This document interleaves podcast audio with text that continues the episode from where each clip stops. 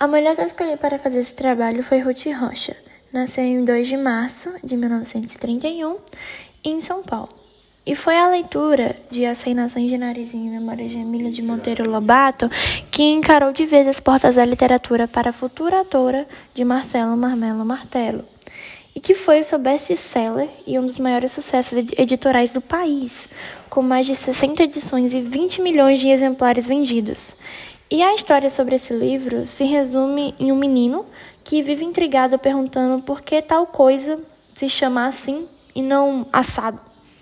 Por que seu nome é Marcelo e não Martelo ou Marmelo? Então ele começa a chamar coisas pelo nome que elas deveriam ter. Tipo, travesseiros deveria ser cabeceiro ou colher deveria se chamar mexedor. E eu escolhi esse livro porque ele teve uma grande importância na minha infância, que eu lembro que na, na escola a gente fez até um trabalho sobre, que envolvia música, apresentação, e ele marcou bastante a minha infância e meu início sobre é, começar a amar a literatura em si. Então ele é muito importante para mim e eu achei necessário fazer um trabalho sobre ele. Espero que tenham gostado. E é isso. Tchau!